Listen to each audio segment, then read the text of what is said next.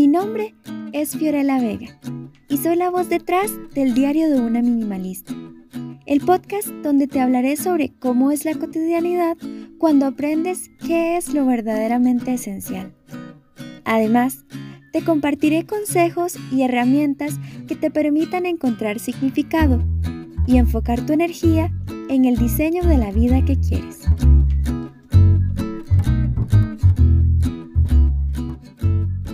Hola, ¿cómo estás? Espero que súper bien. Yo estoy muy feliz y muy agradecida porque hoy termina el 2020 y verdaderamente ha sido un maestro amoroso para mí. Me llevo mil lecciones, mil momentos y mil motivos para sentir una gratitud plena con Dios y con la vida. Uno de esos motivos es precisamente este espacio, que nació en abril y que me ha llenado de ilusión y de valentía para compartir contigo lo que soy. Como siempre, infinitas gracias por estar aquí. Quiero contarte que hace dos meses no grababa podcast, porque este cierre de año estuvo súper movido lleno de compromisos y de pendientes por concluir. Sin embargo, anhelaba poder volver por acá para despedir juntos este 2020 y para cerrar el ciclo compartiéndote mi herramienta para establecer metas. Por eso, en el episodio de hoy, último día del año, te enseñaré a diseñar tus metas con propósito, para que puedas trazar con claridad e intención el camino a seguir. Previo a hablarte sobre esta herramienta, te cuento que yo desde pequeña siempre estuve acostumbrada a escribir mis metas antes de que concluyera el año, pero durante mucho tiempo no logré cumplirlas.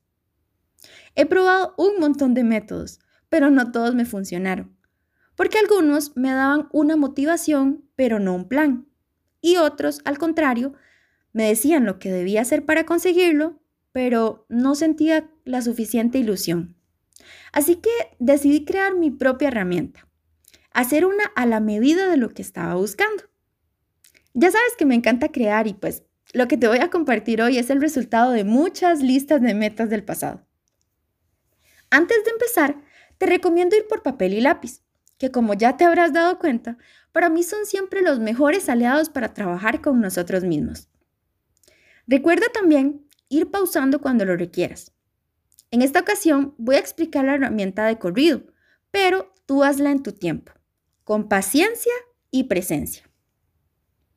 Esta herramienta la diseñé de manera que fuera integral, para que las metas que nos planteamos nos permitan alcanzar plenitud en cada área de nuestra vida. Por tanto, está pensada en lo que somos, lo que hacemos y lo que tenemos. Dicho esto, el primero, lo primero que vamos a hacer es escribir en una hoja la palabra ser, en otra hoja la palabra hacer y en una tercera hoja la palabra tener. Posteriormente, vamos a dividir las tres hojas en tres espacios cada una. Puede ser hacia lo horizontal o a lo vertical, como te parezca mejor. En la hoja del ser, las tres áreas que vamos a analizar son cuerpo, mente y alma. En la hoja del hacer, las tres áreas a desarrollar son profesión, estudio y pasiones. Y en la hoja del tener, las áreas serán relaciones, pertenencias y dinero.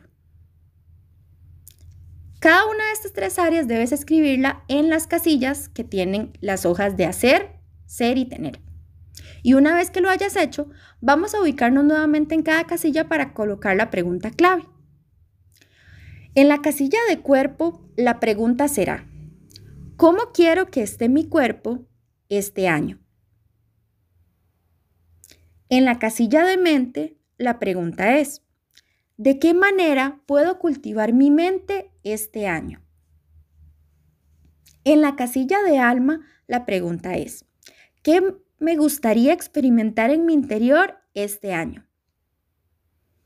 En la casilla de profesión, ¿cómo deseo crecer en mi trabajo este año? en la casilla de estudio, ¿qué me gustaría aprender durante este año?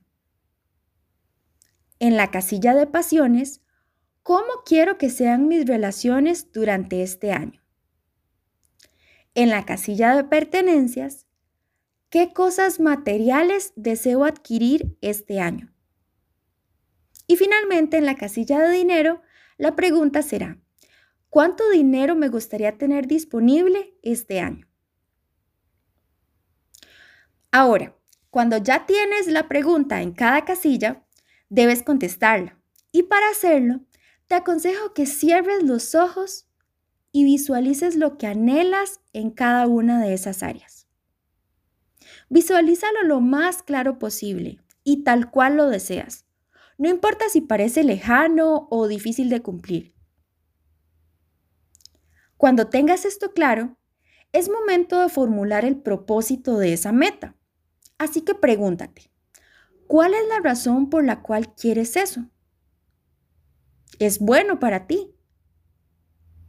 ¿Te hará sentir feliz y pleno o no? Si las respuestas son positivas, ya tienes el propósito de tu meta y ahora puedes escribirlo. Para ilustrar todo esto mejor voy a compartirte mi ejemplo utilizando la meta de relaciones. Yo me ubiqué en la casilla de relaciones y allí la pregunta era, ¿cómo quiero que sean mis relaciones durante este año? Así que cerré mis ojos y visualicé lo que quería.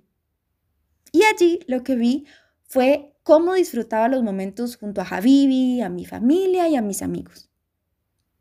Para encontrar el propósito, me pregunté cuál era la razón por la que lo quería, si era bueno para mí y si me haría sentir feliz. Y me di cuenta que la razón por la que quiero esto es porque son personas a las que amo con todo mi corazón. Y por eso sé que es muy bueno para mí y que me hará realmente feliz. Entonces, mi meta para relaciones es disfrutar tiempo de calidad con las personas que amo. Justo esto es lo que debes hacer con cada una de las nueve áreas. Y no pasa nada si la primer meta que visualizas en realidad no es lo que te hace bien. Debes buscar la meta hasta que encuentres esa que se alinee a tu bienestar. Y esto lo digo porque podría ser que en la meta de profesión te pongas como meta lograr un ascenso en tu trabajo, por ejemplo. Pero si eso implica que deberás trabajar 10 horas al día y no dormir ni comer bien, mm, creo que esa puede no ser la meta correcta. ¿Cierto? Ahora, como dijo el sabio autor del principito, una meta sin un plan es solo un deseo. Así que toca marcar el camino a seguir. Y aquí es donde entran las acciones para cumplir cada meta. Mi consejo es que establezcas máximo tres acciones para cada meta. Eso sí, muy específicas. Volviendo a mi ejemplo, mis acciones para conseguir que mi meta de relaciones se cumpla serían dedicar al menos una hora al día para compartir con Javivi, tener citas con mis mejores, mis mejores amigos cada 15 días y ver a mi familia mínimo una vez a la semana. Bueno, ¿y ahora qué pasa con estas acciones? Cuando tengas claridad de lo que debes hacer, es cuestión de organizar tu tiempo, tu energía y tu atención para llevar a cabo dichas acciones. En mi caso, eso significaría que voy a destinar de 9 a 10 pm para conversar cada noche con Javi. Voy a agendar que el primer y el tercer sábado del mes veré a mis amigos. Y voy a agendar también que todos los domingos visitaré a mis papás, a mis abuelos o a mis primos, por ejemplo. Entonces, con esto súper claro, quiero que hagamos un pequeño resumen de la herramienta. Lo primero que vamos a hacer es dividir en las tres hojas de papel las metas según el hacer, el tener y el ser. Luego, en cada una de las casillas, según el área que sea, vamos a responder a la pregunta que hay allí. Visualizando.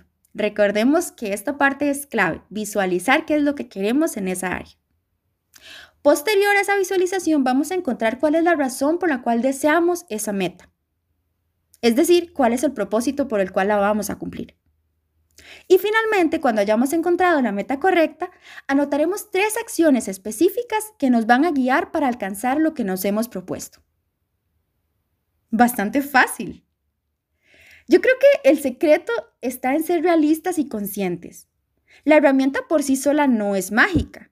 La magia se la daremos nosotros con nuestro compromiso por vivir un año con ilusión y propósito. Si lo notas, en cada una de las nueve áreas hay solo una meta, no dos ni tres, porque con una meta basta. Te lo digo por experiencia. En el pasado solía ponerme hasta ocho metas de una sola área y era muy abrumador.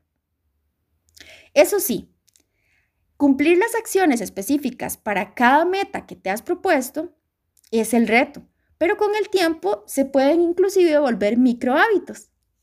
Y lo increíble es que si se vuelven micro hábitos, serán micro hábitos que nos brindan un bienestar integral.